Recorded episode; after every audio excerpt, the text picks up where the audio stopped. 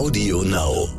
Es gibt ja diverse Vergleichsportale. Nur was man wissen muss, ist, dass diese Vergleichsportale, so nennen wir sie zwar, aber in Wahrheit machen sie keine Vergleiche, in Wahrheit sind es Makler. Und dementsprechend haben sie natürlich auch nie alle im Angebot. Für Haftpflichtversicherungen, die sind relativ standardisiert, die Versicherungsverträge, deswegen kann man da auch ganz gut gucken. Aber immer bei mehreren gucken, nie nur bei einem.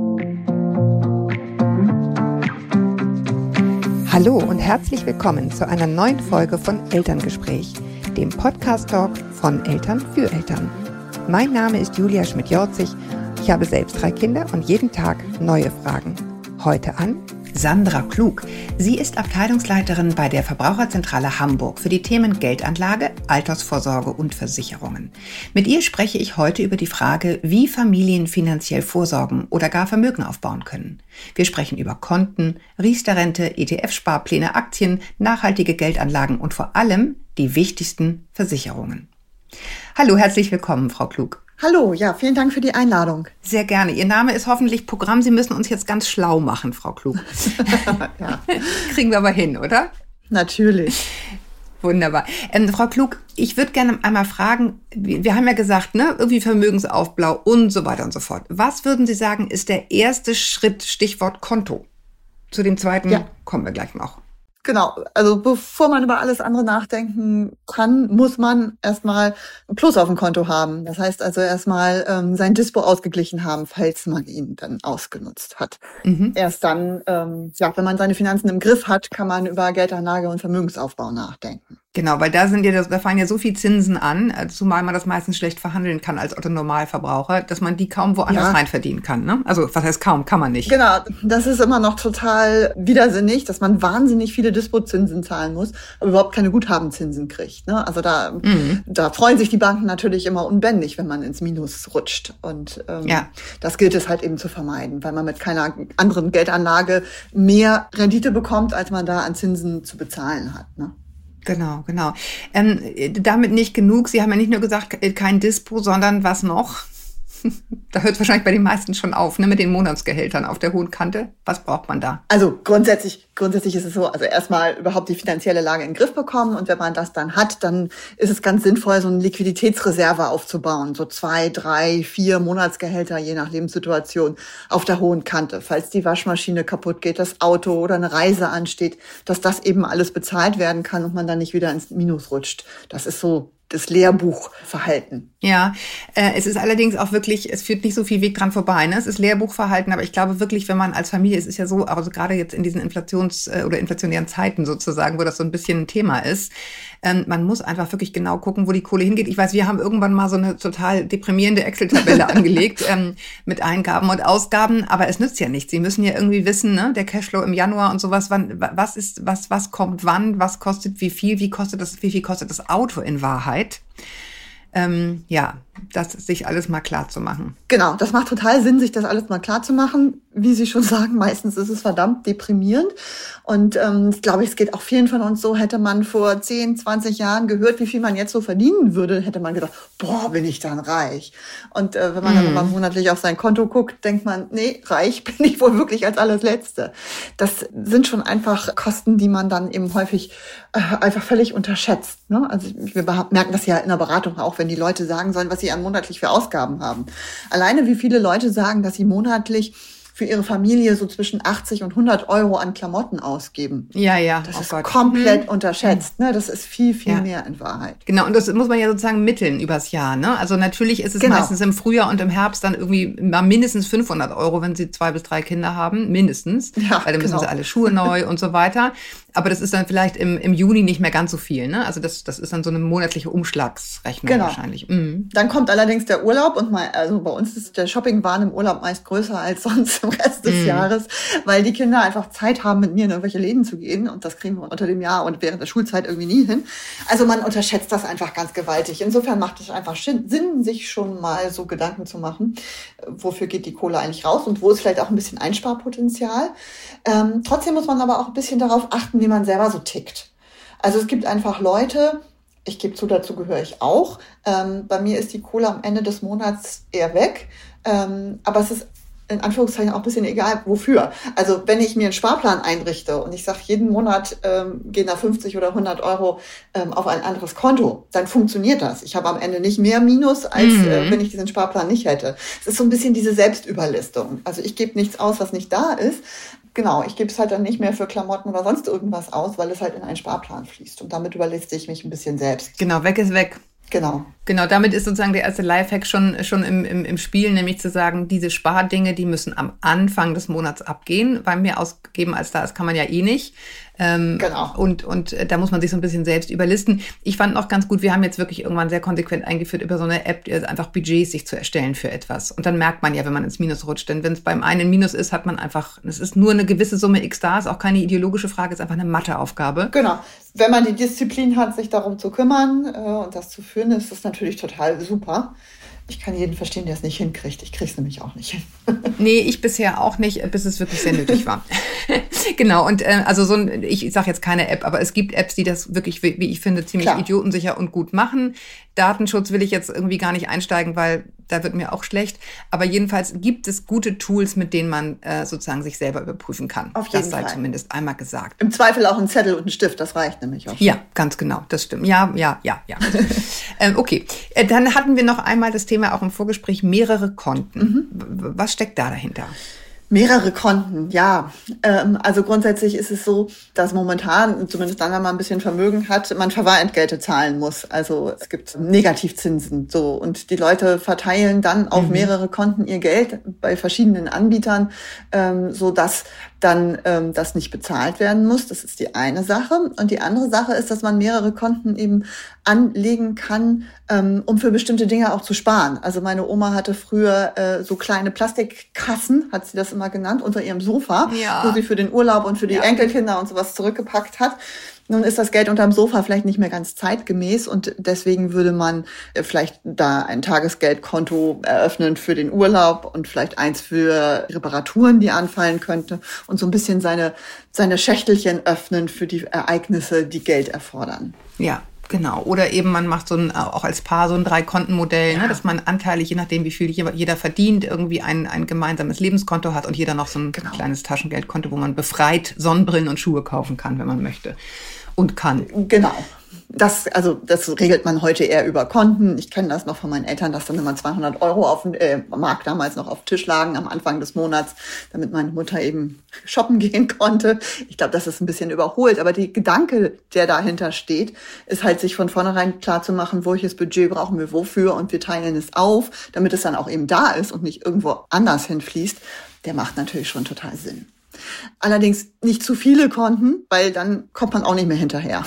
Nee, nee, nee, nee, genau. Es geht nur darum, einfach zu gucken, gerade als Paar, wenn, wenn die Einkommensverhältnisse ungleich sind, ne, wie viel, dass man da sozusagen, ein Konto ist auch eine Möglichkeit, aber für ein bisschen mehr finanzielle Unabhängigkeit sind, glaube ich, drei Konten gar nicht schlecht. Jeder hat eins Klar. und man hat ein gemeinsames Lebenskonto. Genau, ein bisschen darauf achten, dass die Konten nicht so teuer sind. Also momentan kostet alles Geld und es gibt auch kaum noch kostenlose äh, Konten, aber sie gibt es noch. Ähm, und da kann man natürlich auch schon ein paar hundert Euro im Jahr sparen, wenn man mehrere Konten hat. Also insofern. Ja, ja, diese ganzen versteckten Kosten, alte Handyverträge, Verträge, alte Büchereimitgliedschaften, solche Dinge alle mal angucken, kann ich nur sehr empfehlen. Ja.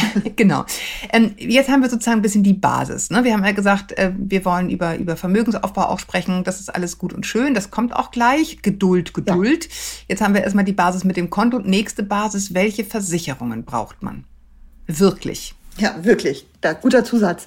Also grundsätzlich sind Versicherungen erstmal dazu da, den wirtschaftlichen Supergau abzuwenden. Also es geht wirklich darum, existenziell bedrohliche Risiken abzusichern. Ja. Und es geht nicht darum, ein Handy abzusichern oder einen Koffer. Das muss man sich erstmal klar machen. Mhm. Und ähm, das größte Risiko ist einfach, dass man jemand anderen einen Schaden zufügt und dieser andere dann Schadensersatzansprüche gegen einen hat und man mit seinem kompletten Vermögen, auch mit dem zukünftigen, möglicherweise dafür haften muss. Mhm. Und dafür braucht man eine private Haftpflichtversicherung. Das ist ganz, ganz wichtig und die braucht jeder. Mhm. Und als Familie macht es halt Sinn, auch die deliktsunfähigen Kinder mit einzubeziehen in diese Versicherung. Mhm. Die ist, nicht unbedingt immer standardmäßig in den Versicherungsverträgen drin, ähm, weil Kinder eigentlich erst äh, ab ihrem siebten Lebensjahr haften sollen für ihr Tun und Eltern eben nur haften, wenn sie die Aufsichtspflicht verletzt haben. Und dazwischen gibt es eine riesengroße Grauzone. Mhm. Und ähm, das kann man eben mitversichern, indem man deliktsunfähige Kinder mitversichert. Und das macht auch Sinn, das zu tun. Wieder was gelernt. Genau. Merke ich gerade. Okay, ja, jo. ich habe so ein kleines To-Do innerlich, ja. Mhm. Genau, und dann ähm, ist es eben so, dass man eine ganze Weile Ruhe hat mit der Versicherung. Die Versicherungssumme sollte hoch genug sein. Das heißt mindestens 10 Millionen Euro, besser 50 Millionen, mhm.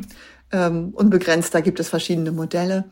Ähm, wenn man sich darum kümmert, an so Darf ich ganz kurz was einfügen? Ich würde nämlich gerne die Tiere ja. noch mit hinzufügen. Mm, ja, Tiere, also Hunde, Haftpflicht. Hunde. Ist einfach extra, genau. Mhm. Aber ich meine, Hund, der vor einen Tanklaster rollt, der dann ins Auto fährt. Ich meine, das ist das, ne, totale Schwarzmalerei. Aber dafür ist es da. Genau. Klar, Hundehalterhaftpflicht wichtig, Pferde übrigens auch, aber ähm, für Katzen braucht man jetzt, glaube ich, keine Haftpflichtversicherung. Ich war hängen geblieben ähm, bei, wo kriege ich den Vertrag und ähm, mhm. einen günstigen Vertrag her. Also wenn ich zum, zum Anbieter um die Ecke gehe, dann kann das halt sein, ähm, dass der mir einfach den teuersten Vertrag, den er im Angebot hat, äh, verkauft. Ähm, und am Ende ist es bei diesen Finanz- oder bei vielen Finanzprodukten so, dass man sich erst Gedanken machen sollte, was brauche ich eigentlich? Und dann gucken sollte, wo kriege ich dann diesen Vertrag her? Also im Grunde wie, man, wie wenn man Einkaufszettel schreibt und sich vorher überlegt hat, was man essen möchte. Mhm. Ähm, und das ist bei Finanzdienstleistungsprodukten eigentlich gar nicht anders. Wir kennen das alle, wenn wir hungrig in den Supermarkt gehen, dann kommen wir mit Chips und Schokolade wieder raus, aber mit wenig gesunden Lebensmitteln. Mhm. Ähm, gehen wir satt da rein und haben uns vorher eine Liste gemacht, was wir dann kaufen Dann gehe ich wollen. auch mit Schokolade raus, aber egal. Okay. nein, nein, ich, ich, ich kaufe weniger, wenn ich das ja. weiß. Nein, ist ja so. Ähm, naja, also ne, vorher Gedanken machen einfach und keine und Impulskäufe sozusagen verhindern. Ähm, und eine Hilfe bei ha privaten Haftpflichtversicherungen, die kann man schon auch im Internet finden. Es gibt ja diverse Vergleichsportale. Mhm. Nur was man wissen muss, ist, dass diese Vergleichsportale, so nennen wir sie zwar, aber in Wahrheit machen sie keine Vergleiche. In Wahrheit sind es Makler, die verticken Versicherungsprodukte. Und dementsprechend haben sie natürlich auch nie alle im Angebot. Mhm. Das heißt, man sollte bei verschiedenen Portalen einfach gucken. Ähm, es gibt, wie gesagt, für Haftpflichtversicherungen, die sind relativ standardisiert, die Versicherungsverträge. Deswegen kann man da auch ganz gut gucken und sich mal so einen Preisvergleich da eben einholen. Aber immer bei mehreren gucken, nie nur bei einem. Okay, das heißt aber, wenn die Makler sind, kriegen sie genau wie der Mensch um die Ecke Provision für die Dinger, die sie verkaufen. Und dann genau, wird der. Aber sie haben halt mehr im Angebot. Ja, okay, okay, okay. Dann wird der gerankt, der halt, für die man die beste Provision kriegt? Nee, da nicht. Also, äh, ne, also bei diesen Vergleichsportalen ist es tatsächlich so, also natürlich kriegen die auch Provision, aber die haben das dann eben nach äh, Jahresbeitrag ähm, aufgeschlüsselt. Und Ach so. ich gehe erstmal nach in Anführungszeichen harten Kriterien daran, guck mir an, was will ich haben, also meine deliktunfähigen Kinder, aha, ich brauche also einen Tarif mit deliktunfähigen Kindern und dann wird da im Preis nach aufgeschlüsselt sozusagen. Und das kann man, wie gesagt, bei Haftpflichtversicherungen relativ gut machen, weil es da ähm, sehr standardisiert ist, was im Angebot ist. Mhm. Also wir haben immer so einen Basisschutz, einen mittleren Schutz und so einen Premiumschutz. Das ist bei allen ziemlich ähnlich. Deswegen kann man da im Internet ganz gut gucken. Mhm. Ähm, bei einer Berufsunfähigkeitsversicherung zum Beispiel sollte, ich, sollte man auf gar keinen Fall alleine im Internet lostoben, weil das so individuell ist, dass man da ganz viel falsch machen kann. Es kommt so ein bisschen auf Versicherungsprodukt an. Aber bei der Privathaftpflichtversicherung kann man gut gucken. Okay, Sie haben jetzt schon die Brücke geschlagen. Das wäre ja die zweite Versicherung, die wir unbedingt empfehlen wollen. Genau. Die Berufsunfähigkeitsversicherung. Warum? Genau. Das äh, zweite große Problem ist, wenn man seine Arbeitskraft nicht mehr aufwenden kann, um den Lebensunterhalt zu bestreiten. Das heißt, äh, wenn man einfach krank ist und ausfällt. Und gerade bei Familien äh, mit kleinen Kindern, vielleicht sogar noch eine Immobilienfinanzierung und eigentlich ist das Leben auf zwei Gehälter ausgerichtet und dann fällt einer aus, das stellt alles auf den Kopf. Nicht nur durch die Krankheit, sondern eben auch durch ähm, den finanziellen Verlust, durch den Verlust des Einkommens. Und dann muss man vielleicht umziehen, ähm, wobei wir alle wissen, Mietwohnungen sind ja auch nicht viel billiger. Das heißt, die Frage ist, ob man dann überhaupt was bekommt. Und ähm, ja, man kann eben seinen Lebensunterhalt so nicht mehr bestreiten. Das ist einfach ganz schrecklich und das kann man verhindern, indem man eine Berufsunfähigkeitsversicherung abschließt. Das heißt, eine Versicherung, die dann eintritt und zahlt, wenn man zu 50 Prozent seinen Beruf, so wie er in gesunden Tagen ausgestaltet war, nicht mehr ausüben kann. Mhm. Und ähm, ja, das sichert eben das Arbeitseinkommen und dann dementsprechend auch den Familienunterhalt. Darf ich was fragen dazu? Was ist, wenn Mütter mhm. sozusagen zu Hause sind? Kann man für den Beruf Mutter eine Berufsunfähigkeitsversicherung abschließen? Denn wenn die ausfällt, das ist ja praktisch überhaupt nicht zu ersetzen. Wie wir alle wissen, ist Care-Arbeit ja zwar ungesehen, aber unendlich viel Geld wert, wenn man sie ersetzen muss. Genau. Ähm, ja, also es gibt ja tatsächlich einige Anbieter, die den Beruf in Anführungszeichen Hausfrau ähm, tatsächlich auch mitversichern. Mhm. Weil das, also man, das klingt jetzt so spitz, aber ist ja wirklich wahr, ne? Also wenn die, wenn die Person ausfällt, und das ist leider in den allermeisten Fällen noch ähm, sehr häufig die Mutter, die sich äh, zu, zum allergrößten Teil kümmert, ähm, dann wird's richtig unbezahlbar. Ja, wenn man dann auf einmal also ne, viel längere Kinderbetreuung braucht oder ein Kindermädchen oder wie, damit man selber mhm. überhaupt arbeiten kann oder abgesehen davon, sich um die Kranke zu kümmern, das ist, also da ist ja jemand einfach auch krank, der braucht ja vielleicht dann auch Hilfe. Das ist in der Tat total teuer. Ja, ja das sowieso, ja. Okay, aber, aber kann man machen, sagen Sie. Muss man gucken, gibt's nicht überall, aber gäbe es. Ja, kann man machen. Wobei viele ja eigentlich arbeiten, dann Kinder kriegen, langsam wieder anfangen und trotzdem aber weiterarbeiten. Ne? Und dann wäre dann eigentlich der Beruf auch wirklich weiter noch versichert. Das heißt, der Idealfall ist ja auch, sich so früh wie möglich um eine Berufsunfähigkeitsversicherung zu kümmern. Mhm. Ähm, nämlich deswegen, weil man dann noch jung und gesund ist und die Kosten einfach geringer sind. Und je älter man wird, desto mehr Wehwehchen sammelt man auf dem Wegesrand ein. Und die Versicherer wollen einen natürlich nur versichern, wenn man möglichst gesund ist. Das heißt, die stützen sich schon gern dann auch auf jede Vorerkrankung, die man hat und äh, möchten vielleicht den Versicherungsschutz am Ende sogar ablehnen oder zumindest einschränken. Und deswegen ist oder es schon teuer sinnvoll. machen. Genau, oder teuer genau, machen. Ja, ein sympathisches Geschäftsmodell, diese Versicherung, aber gut. Ja, leider ja, notwendig an einer oder anderen Stelle. Mm, genau, genau. Okay, dann haben wir eine dritte. Wir hatten nämlich auch noch gesprochen, wir, also jetzt hier in diesem Gespräch noch nicht, ja. aber wir beide im Vorgespräch über die Risikolebensversicherung. Genau. Gerade auch ganz, ganz wichtig für Familien. Ne? Also Gott sei Dank ist es ja verdammt selten, dass ein Elternteil verstirbt, aber es kommt dennoch vor. Und es ist eigentlich mhm. dann eben sehr, sehr wichtig, dass der Rest der Familie abgesichert ist. Also, dass man eben dort wohnen bleiben kann, wo man als Familie gewohnt mhm. hat. Dass man die Kosten dafür weitertragen kann, auch wenn man eben nur noch alleine verdient. Dass man vielleicht auch nicht Vollzeit arbeiten muss mit Kleinkindern, sondern dass man sich vielleicht dann den Luxus auch gönnen kann, ähm, nur Teilzeit zu arbeiten und noch Zeit eben für die Kinder hat, obwohl man eben jetzt alleine mhm. mit den Kindern ist. Und ähm, da macht es einfach total Sinn für beide Elternteile eine Risikolebensversicherung abzuschließen. Welche Summe ist sinnvoll? Ja, da kommt es natürlich drauf an. Also die Frage ist, gibt es eine Immobilienfinanzierung, also muss das Haus vielleicht gleich mit bezahlt werden. Ne? Das ist natürlich ein höherer Bedarf, mhm. ähm, vielleicht als wenn man eben in einer Mietwohnung wohnt und sagt, okay, mir reicht das Geld auch, ähm, bis die Kinder, weiß ich nicht, 15 sind und im Wesentlichen alleine klarkommen. Das muss man so ein bisschen für sich mhm. bewegen. Ähm, von den Kosten her ganz über den Daumen gepeilt, ähm, kann man für 10 Euro im Monat ungefähr 100.000 Euro Versicherungssumme absichern. Das heißt, es ist relativ günstig für viel Geld, was man im Schadensereignis bekommt. Man kann ja auch, auch da ganz gut bei den Vergleichsportalen einfach mal rumklicken und mal ein bisschen ausprobieren, was kostet das denn und wie viel wollen wir eigentlich. Mhm. Denn auch da, das Schadensereignis ist natürlich sehr klar. Und dementsprechend ist es sehr standardisiert von den Bedingungen und das kann man eben auch ganz ja. gut im Internet nachgucken. Ja, Okay.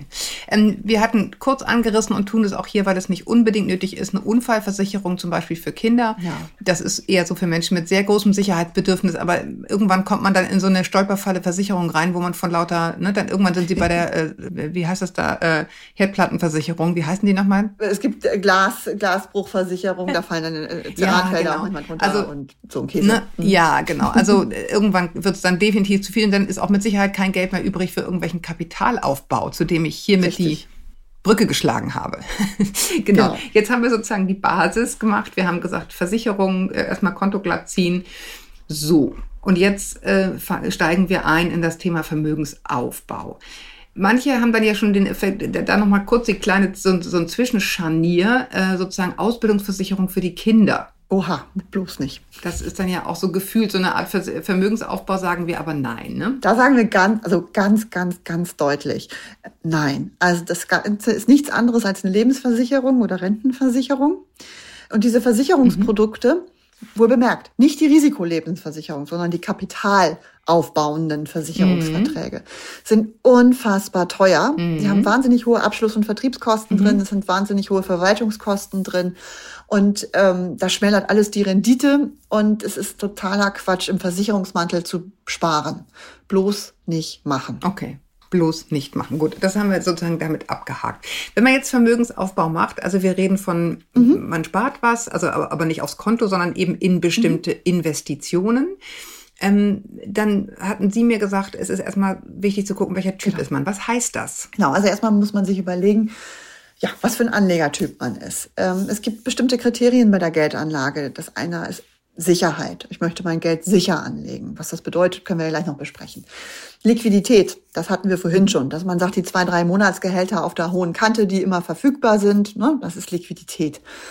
Rendite, mhm. man möchte, dass möglichst viel rumkommt mit diesem Produkt, was man abschließt. Das ist auch ein Kriterium. Und ähm, nun ist es wie immer, die eierlegende Wollmilchsau gibt es nicht. Also es gibt kein Produkt, was sicher im gefühlten Sicherheitsbereich liegt und ähm, dann tatsächlich auch viel Rendite abwirft, sondern ein Produkt, was Rendite abwirft, ist immer auch unsicher oder unterliegt Schwankungen. Ähm, das sind das muss man sich einfach erstmal klar mhm. machen. Ja, ja. Und dann ähm, gibt es noch andere Kriterien. Das ist einmal die Frage, wie sehr möchte man sich mit seiner Geldanlage beschäftigen? Also ist man der Typ, der Börsenkurse studiert und heute kauft und morgen verkauft? Oder sagt man, hm, ich möchte lieber gerne irgendwas abschließen. Und wenn in 10, 20 Jahren was da rauskommt, ist auch gut. Mhm. Und das fünfte Kriterium ist die Frage, möchte man sein Geld nachhaltig anlegen? Also gibt es ökologische Kriterien, die auch angelegt werden? Genau, da kommen wir auch gleich zu, ne? Ja, genau. Verhältnis mhm. bewegt man sich eben. Und mhm. dann gibt es eben die eigenen Anlageziele, die man mit berücksichtigen möchte. Also wozu soll die Geldanlage sein? Möchte ich vielleicht einen Bulli kaufen, um damit mhm. mal, äh, weiß ich nicht, ein Elternzeitjahr durch die Gegend zu fahren? Oder ähm, möchte ich eine Immobilie erwerben. Das heißt, brauche ich vielleicht in fünf Jahren das Geld, um die den Eigenanteil der Immobilie bezahlen zu können? Oder ist es wirklich Altersvorsorge? Auch das sind Kriterien oder, oder Umstände, über die man sich Gedanken machen muss und die man damit einbeziehen muss. Ich glaube, was aber alle gemeinsam haben, ist, es sollte immer Geld sein, wenn wir hier von zu investierendem Geld reden, das man nicht sofort braucht, außer, außer Tagesgeld. Genau. Also wenn ich anspare eben für eine Baufinanzierung, ja gut, ist die Frage, wann, wann plane ich die und wie risikoaffin bin ich. Ne? Wenn ich sage, in fünf bis zehn Jahren möchte ich mir was kaufen, dann gibt es natürlich mhm. durchaus Leute, die sagen, die kann ich, das kann ich noch in ETFs anlegen, ähm, also in Aktienfonds, bestimmte Aktienfonds. Ähm, das kann natürlich auch furchtbar nach hinten losgehen, mhm. ne? weil wir nicht wissen, wie die Kurse sich entwickeln und dann kommen äh, immer irgendwelche Krisensituationen, ob es nun Corona war oder jetzt auch der Krieg und das wirkt sich natürlich alles auf die Börse und die Aktien aus und wenn ich dann zum falschen Zeitpunkt auf das Kapital zugreifen muss, dann mache ich eben tatsächlich Verluste, obwohl es gar nicht notwendig wäre, wenn ich es nicht bräuchte, das Geld. Genau. Deswegen muss man das gut überlegen. Genau. Ja, ja und investieren wir meinen natürlich tatsächlich das Anlegen in Aktienfonds und vor allem in ETFs. Das ist ja momentan der heiße Scheiß, muss man so sagen. Mhm. Ähm, das sind einfach Fonds. Darf ich einen Schritt vor, ja. vorweg gehen? Ähm, nämlich zum Beispiel, warum nicht Aktien? Wäre die erste Frage. Und die zweite daran anschließend, sozusagen, was waren denn früher Fonds und warum sind jetzt ETFs der heiße Scheiß und nicht mehr die, die es früher gab? Aber erstmal die Aktien. Warum die eher nicht? Also Einzelaktien sind natürlich noch deutlich riskanter, als wenn man Aktien bündelt. Also in einem großen ETF-Fonds oder überhaupt in einem großen Fonds sind viele hunderte bis tausende von Unternehmen drin und die Aktien von den Unternehmen. Und wenn ich eine mhm. Einzelaktie habe, dann kann das halt richtig schief gehen. Manche erinnern sich vielleicht noch an die Telekom-Aktie, die wahnsinnig massiv beworben wurde und auch ähm, die kleinen Anleger auf einmal Aktien kauften und ähm, ja, die ist bis heute nichts wert oder wenig wert. Also es kann richtig schief gehen.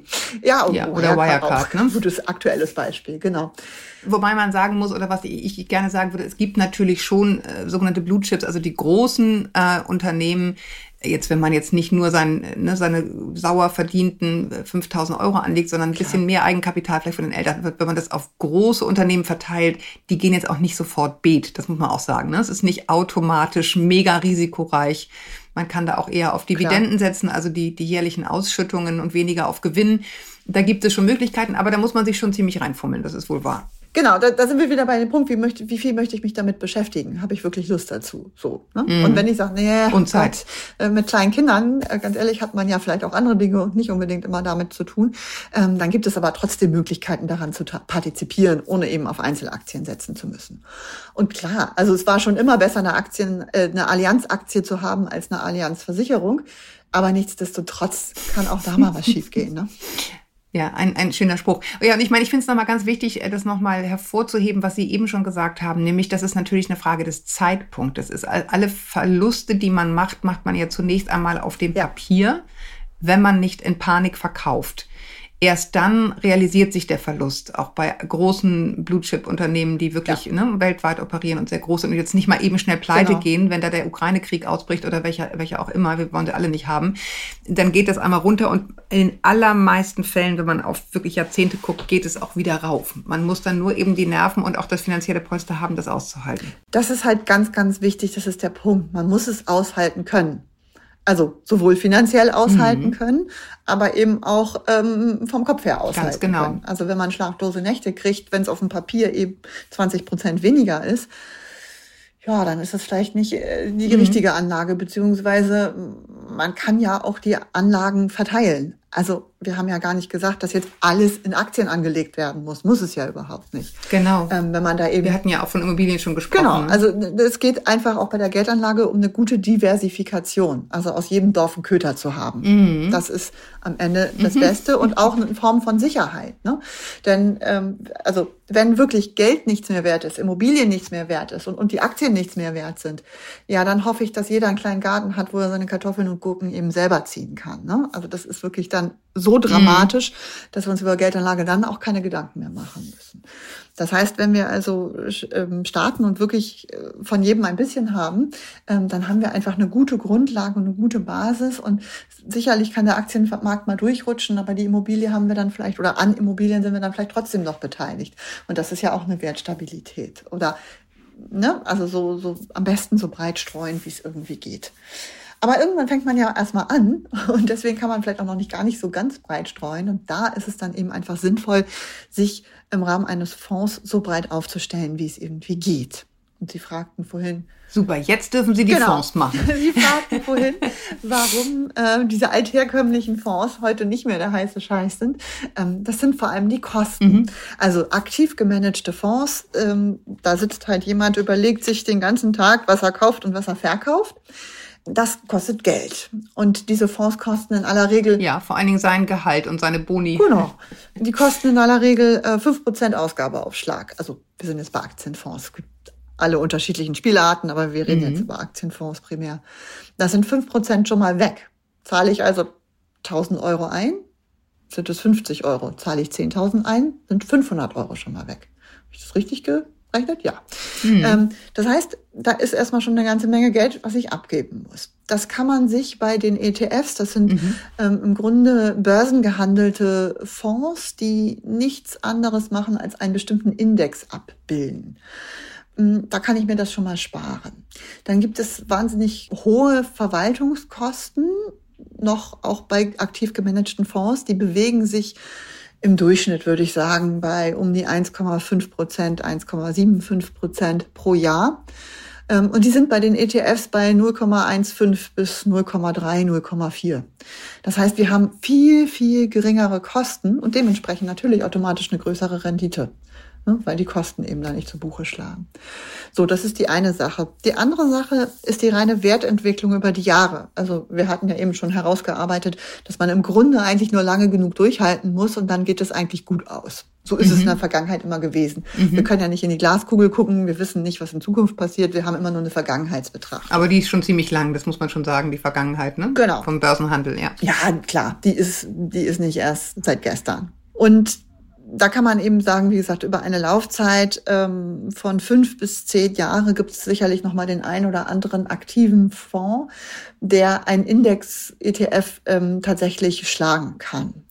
Über eine Laufzeit von 10 bis 20 Jahren finden wir schon kaum noch aktiv gemanagte Fonds, die besser sind als der Marktdurchschnitt.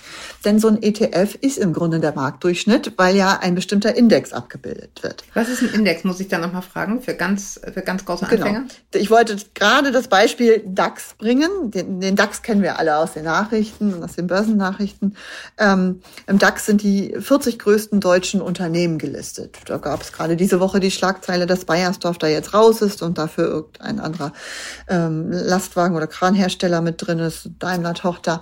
Ähm, da sind also, wie gesagt, nach bestimmten Kriterien die 40 größten deutschen Unternehmen drin. Und ein ETF auf den DAX, der kauft jetzt einfach die Aktien dieser 40 größten deutschen Unternehmen. Das heißt, ich bin immer so gut wie der Markt, also wie, mhm. der, wie der Index mit meiner Anlage. Nie besser, aber eben auch nie schlechter.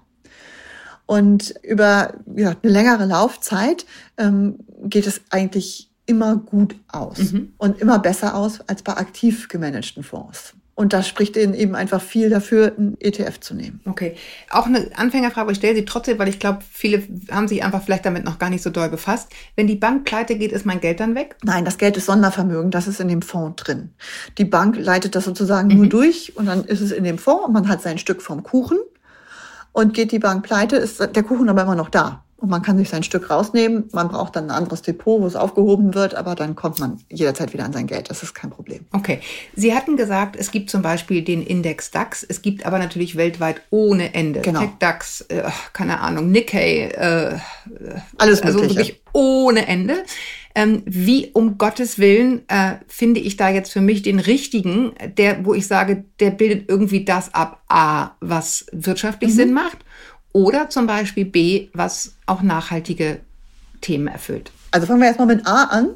Ähm, also wie finde ich erstmal ein, womit ich anfangen kann? Wichtig ist, wenn man anfängt, sich so breit wie möglich aufzustellen. Je größer ein Anlageuniversum ist, desto weniger Risiken hat es. Andersherum, je kleiner ein Anlageuniversum, desto größer ist das Risiko.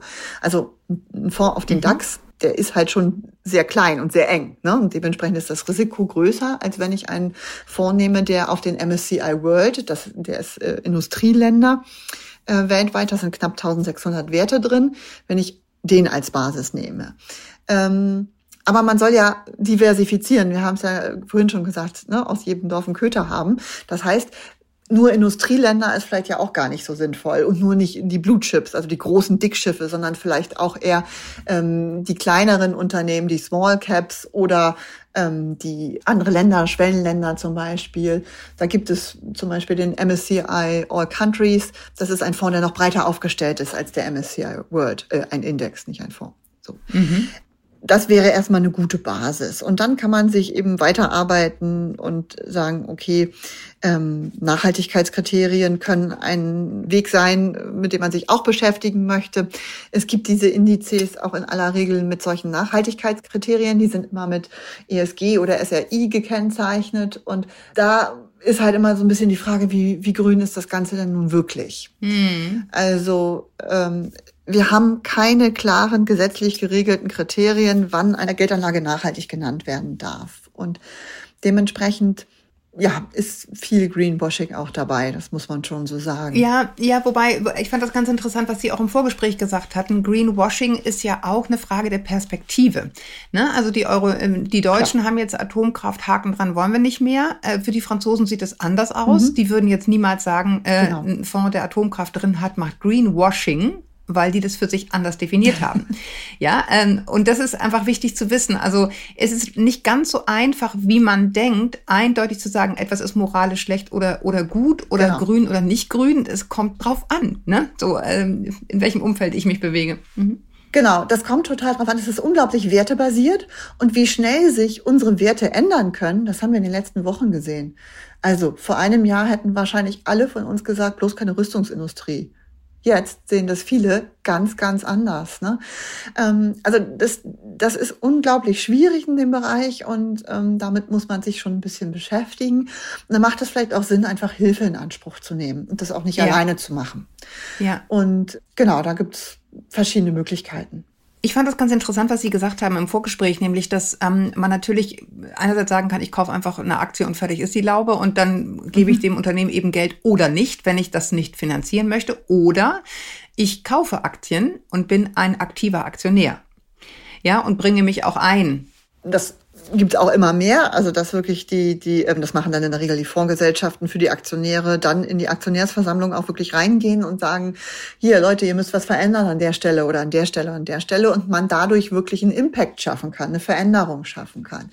Wenn ich mein Geld ähm, einem Windkraftanlagenhersteller gebe, dann ist das wertebasiert und das ist super. Ich weiß, ich mache was Gutes. Aber der wird wahrscheinlich nicht ein einziges Windkraftrad mehr bauen, nur weil er von mir 20.000 Euro bekommen hat. Ne? Das kann halt anders sein, wenn man eben über ähm, diese Aktionärsversammlung wirklich Einfluss nimmt.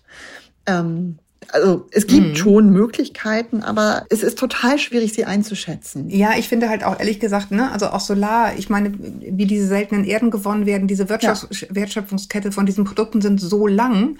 Ähm, das kann trotzdem sein, dass am Ende äh, ein kongolesischer Junge in der Mine steht und genau. den Kram irgendwie schöpfen muss, ja. ähm, auch wenn es eine angeblich äh, sozusagen nachhaltige Anlage ist. Also das muss man sich klar machen. Es ist wirklich sehr komplex und als als als genau. nicht so leicht einzuschätzen. Aber auch das, ne, ich, ich habe ein Beispiel aus der Praxis. Ähm, es ging um ähm, im Rahmen von irgendeiner Veranstaltung um den grünen Punkt, also dieses dieses Label bei Klamotten, ne? Ähm, und da mhm. war eine grüner Knopf, eine, äh, grüner Knopf, genau, grünen Punkt, Quatsch, grüner Knopf. Mhm. Und es, da war wohl eine Dame dabei aus dieser Fabrik in Bangladesch, die abgebrannt war und die ja so ganz aus unserer Sicht schlimme Arbeitsbedingungen hatte und so weiter und die sollte berichten. Und dann passierte leider etwas Unvorhergesehenes. Diese Dame erzählte, wie wichtig für sie dieser Job war. Und auch wenn die Fabrik nicht die beste war, für sie war das die, der Lebensunterhalt. Mm. Für sie war dieser Job ganz wichtig. Also auch da ist die Perspektive. Aus ihrer Sicht genau, ja. war das ganz toll, dass sie den Job hatte. Und aus unserer Sicht war das, um Gottes Willen, die arme Frau musste arbeiten. Ähm, ne? Also wir kommen mm. immer sehr mit unserem Verständnis, was wir dann allen anderen überstülpen. Und das ist gerade in so einer wertebasierten Umgebung, äh, das ist total schwierig. Genau. Also das wollte ich nur noch mal einstreuen. Ja, ja, genau. Finde ich ganz, ganz wichtig. Das ist nicht so einfach, wenn man auf den ersten Blick denkt, dieses nachhaltige Investieren.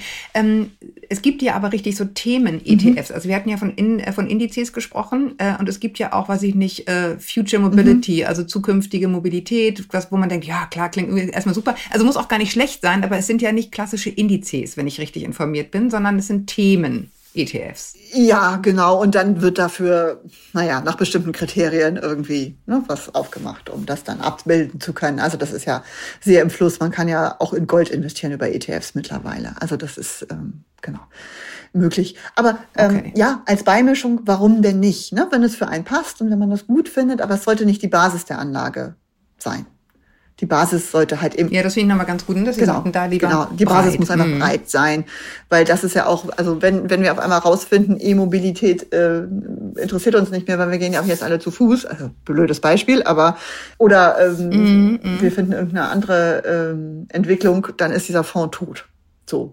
Und, oder die Leute Werte ja, nicht mehr das sehr. Das ist eine Wette auf die Zukunft, genau, die wir alle so. nicht Und deswegen Klar, ja. als Beimischung keine Frage oder also neue Popularität waren ja Pharmaunternehmen gerade. Ähm, das, das kann man alles machen, wenn es zu einem passt und äh, man es beimischt. Aber es sollte halt einfach nicht die Grundlage sein. Okay. Dann gibt es ja, äh, also einmal ganz kurz die Frage vielleicht abgehakt, wo, wo, wo kann man die erwerben? Man kann sie im Grunde ähm, sozusagen auch gut bei Online-Banken erwerben und da direkt so Sparpläne einrichten, aber auch bei klassischen Banken? Fragezeichen? Jein. Ähm, also wir schicken eigentlich alle Verbraucher, die bei uns nachfragen, auch immer zu ihrer Hausbank, weil immer nur die Nachfrage auch das Angebot erhöht. Ne? Und es gibt schon die ein oder anderen mhm. Filialbanken, die das auch anbieten, die also auch ETFs äh, vermitteln kann sein, dass es dann ein bisschen teurer ist als bei einer Direktbank. Mhm. Aber es gibt wahnsinnig, wahnsinnig viele Kunden, die sagen, ich habe überhaupt gar keine Lust, mich darum selber zu kümmern. Ich wäre so glücklich, wenn ich das bei meiner Filialbank machen könnte. Und dann würde ich halt ein bisschen was bezahlen. Na gut, egal. Aber ich muss es nicht selber machen. Und ähm, deswegen schicken wir, wie gesagt, jeden erstmal zur Hausbank, damit wir da auch ein Angebot hinkriegen irgendwann. Momentan ist das noch sehr schmal. Also momentan muss man sagen. Ähm, also lieber online. Ja. Oder im Moment ist es einfach noch nicht so weit. Online kriegt genau. man eine größere also, Auswahl. Ne? Wir ja. haben ja verschiedene Möglichkeiten. Man kann das über Apps lösen, man kann das über Direktbanken lösen, über alle möglichen Sachen. Die Frage ist, möchte man einen Ansprechpartner, möchte man irgendwie doch nochmal jemanden anrufen können, dann sind es eher Direktbanken und vielleicht nicht die Apps, aber es gibt äh, auch, auch nichts gegen eine Anlage über eine App. ja, Hauptsache man sichert halt sein Netzwerk zu Hause gut ab. Das ist auch nochmal wichtig, dass man da nicht Tür und Tür öffnet. Äh, ja. Aber ähm, in aller Regel ist es, also man versucht es so sicher wie möglich zu machen. Das heißt nicht, dass es da nicht auch noch Verbesserungsbedarf gibt. Aber grundsätzlich kann man das schon machen. Okay, dann ist, finde ich, noch eine weitere Frage wichtig. Wenn man diese Dinge anklickt, ähm, Sparpläne, dann kann man entweder äh, sozusagen thesaurierend ähm, mhm. oder, oder nicht äh, anklicken. Was ist der Unterschied? Genau, thesaurierende Fonds sind welche, die ähm, die Ausschüttungen, die äh, Renditen, Dividendenauszahlungen gleich wieder anlegen. Mhm. Ähm, das mhm. heißt, ich muss mich nicht um die Wiederanlage kümmern. Bei ausschüttenden mhm. Fonds ähm, ist es so, dass es eigentlich auf mein Girokonto kommt und nicht wieder angelegt wird. Und man sich um die Wiederanlage mhm. selber kümmern muss, um einen Zinseszinseffekt zu haben. Wobei man mit den meisten Anbietern tatsächlich äh, vereinbaren kann, dass auch bei ausschüttenden Fonds der Anbieter dafür sorgt, dass es dann direkt wieder eingezahlt wird, ähm, so dass man sich auch nicht so drum kümmern muss. Früher hatte das steuerliche Gründe, ähm, weil man bei ausschüttenden Fonds halt direkt weiß, was ist der Betrag, der ausgeschüttet worden ist und der, der wird dann eben mit der Steuer belastet, mit der Abgeltungssteuer. Das ist mittlerweile bei thesaurierenden Fonds auch so, dass man ähm, einen Abschlag zahlt. Also auch da macht mhm. es steuerlich nicht so einen wahnsinnig großen Unterschied mehr. Genau. Okay, das, das aber, wo Sie es ansprechen, gut, dass Sie das nochmal sagen. Man muss wissen, bei allen Gewinnen, die man da sieht, man zahlt, wenn man es verkauft, leider auch darauf natürlich noch Steuern. Ja. Wie viel? Das ist die Abgeltungssteuer mit 25 Prozent. Mhm. Okay, also das muss man einfach wissen, dass äh, so schön es auf dem Depot aussieht, wenn es verkauft ist, geht ein bisschen was ab. Genau, das ist einfach nochmal wichtig zu wissen. Sie hatten auch ein bisschen über die Apps gesprochen. Wir hatten gesagt, das Sondervermögen ist gesichert, auch wenn der App oder der Bank was passiert. Das ist mein Geld, mein, mein ja. Stück vom Kuchen. Genau. Ähm, Nachhaltig hatten wir auch gesprochen. Genau. Dann hatten wir gesagt, breit streuen. Also das eine wäre, wenn man möchte, Aktien oder ETF oder keine Ahnung, Gold, was immer es ist. Ähm, mm. Und dann habt ja, ja, also sagen wir jetzt, äh, Gold machen wir jetzt nicht. Es ist auch ein Fass ohne Boden. Ähm, Als letztes. Genau, genau. Dann ist ja die Frage Hauskauf, ja oder nein. Das beschäftigt ja auch viele. Macht das finanziell Sinn? Ist das eine gute Absicherung, ja oder nein? Ja, gute Frage. Ähm, also wenn man sich die Immobilienpreise so anguckt in den Metropolen, äh, nicht nur dort, ehrlich gesagt, dann ist das natürlich totaler Wahnsinn kann man halt in manchen Bereichen wohl davon ausgehen, dass die Immobilienpreise, wenn sie vielleicht weiter, nicht weiter steigen, einfach viele Jahre stabil bleiben. Es gibt aber auch Bereiche, ähm, wo man sich vorstellen kann, dass die auch irgendwann mal wieder sinken. Also strukturschwache Orte in Deutschland gibt es natürlich in vielen Bundesländern. Und ähm, da sind aber auch momentan Wahnsinnspreise aufgerufen für die Immobilien. Ob sich das dann am Ende lohnt, ich weiß es nicht. Aber es hat ja auch was damit zu tun, ob man vielleicht wirklich den Wunsch hat, eine Eigentumswohnung oder ein Haus äh, zu haben und ähm, dann sagt, okay, dann ist vielleicht nicht die allerbeste Anlage meines Lebens, aber ich habe mir meinen Wunsch erfüllt, wenn man es denn überhaupt kann. Wie gesagt, die Kosten sind ja absurd hohe. Ja, ja, ich meine, hinzu kommt ja die Frage, ehrlich gesagt, dass ja auch Miete absurd hoch ja, ja. ist. Also es ist so ein bisschen die Wahl zwischen Pest und genau. Cholera, ne? Also, also ja, beides ist nicht so doll. Klar, also gerade wenn, wenn man jetzt irgendwie anfängt, erst eine Familie zu gründen und sich eine größere Wohnung zu suchen, äh, das ist wirklich, ähm, ich kann es ja nur für den Hamburger Wohnungsmarkt beurteilen, wirklich gruselig. Aus den anderen Bundesländern höre ich nichts Besseres.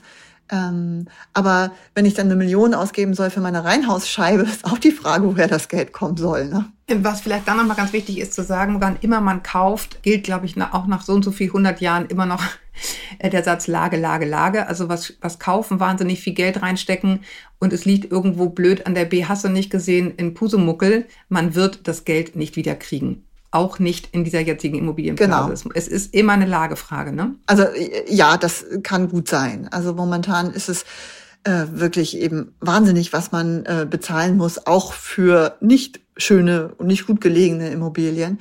Und da kann man schon mit rechnen, dass das Geschäft nicht aufgeht. Andererseits kann man sich die Immobilie dann eben vielleicht leisten. Und da kommt eben die Frage, ist es mein Traum, eine Immobilie zu haben oder eben nicht. Aber man kann sich da nicht darauf verlassen, dass es auch eine gute Altersvorsorge ist. Also was wir jetzt auch erleben, die Idee, die viele ja auch hatten, also von der älteren Generation, ich kaufe mir das Haus, verkaufe es dann später und ziehe in eine kleine günstige Wohnung und dann habe ich ganz viel Geld übrig, mit dem ich dann meinen Lebensabend mir schön gestalten kann. Das funktioniert ja auch gerade nicht nee, mehr. Nee, also viele Ältere, auch aus Sozial Sozialwohnungen, ziehen ja nicht aus, weil es viel zu teuer ist, in eine kleinere Wohnung zu ziehen. Genau. Also das ist absurd. Das Einzige, was man vielleicht mit auf den Weg geben könnte, das Haus gleich so zu bauen und zu planen, wenn man es denn tut, dass man es hinterher in verschiedene Module aufteilen kann. Dann kann man nämlich drin wohnen, sich verkleinern und muss nicht selber umziehen. Das, das wäre mal mein, eine Idee. Genau, das, das funktioniert. Wobei, wenn ich, wenn ich mir auch da ansehe, wie diese Stadthäuser in Hamburg jetzt hier gebaut werden, äh, die sind ja auch alle schon nicht besonders groß und daraus zwei Wohneinheiten zu machen, ja. kann man sich kaum vorstellen. Obwohl man dann eben da die Millionen für ausgeben muss. Und ähm, das ist wirklich irre. Ja, Immobilie ist momentan, glaube ich, fast eher eine Liebhaberei und nicht unbedingt ein gutes Geschäft. Mm. Naja, das Schlimme ist, es ist ein, es ist ein, es ist ein Grundrecht, ne? Also es ist eigentlich, wir brauchen es alle äh, und Liebhaberei. Also das ist ja gerade das Bittere. Es mhm. kann sich kaum noch jemand leisten, aber es brauchen alle. Ja, genau. Das ist ganz schrecklich. Jetzt hatten wir ja durch die Corona-Zeit auch eher so ein bisschen Stadtflucht. Also viele sind in die ländlichen Umgebungen gezogen, weil mhm. sie gemerkt haben, ich kann ja super Homeoffice machen und ich muss ja gar nicht in die Stadt. Aber ob der, ja, ob das wirklich so aufgeht am Ende des Tages, ist eben einfach fraglich. Okay, also da gibt es leider keine eindeutige Empfehlung. Da muss jeder gucken, wie wichtig ist es, ah, ist es ihm und vor allen Dingen ja. bitte, bitte rechnen, kann man sich es, kann man es sich leisten. Ich danke Ihnen. Ja, das ist halt auch ganz ja, wichtig. Das ist immer die wichtigste Frage. Ich danke Ihnen sehr, dass Sie, dass Sie Ihr Wissen mit uns äh, geteilt haben, Frau Klug. Das ist, ähm, war richtig toll. Vielen Dank für diesen Rundumschlag. Sehr gerne. Man kann dann trotzdem immer nur so ein bisschen an der Oberfläche bleiben, aber ich glaube, für die, die wirklich ganz am Anfang stehen, war es immerhin ein informativer Rundumschlag. Und äh, dafür danke ich Ihnen sehr, dass Sie da Ihr Wissen mit uns geteilt haben. Sehr gerne und ja, vielen Dank, dass ich da sein durfte. Super. Ich danke euch da draußen auch, dass ihr dran geblieben seid. Ähm, wir versuchen so viel wie möglich Schlaues zu verlinken, auch gute Literatur zum Thema, um sich so ein bisschen einzulesen, auch in ETFs. Wir freuen uns wie immer über eure netten Mails. Wir freuen uns über Bewertungen bei iTunes. Das hilft uns, dass uns auch ganz viele andere noch finden und schickt uns sehr gern weiterhin eure Fragen an podcast.eltern.de. Alle Fragen rund ums Familienleben, die Elke und ich dann gemeinsam beantworten werden. Bis wir uns wieder hören, halte den Kopf über Wasser. Ahoi aus Hamburg und tschüss, Frau Klug. Tschüss.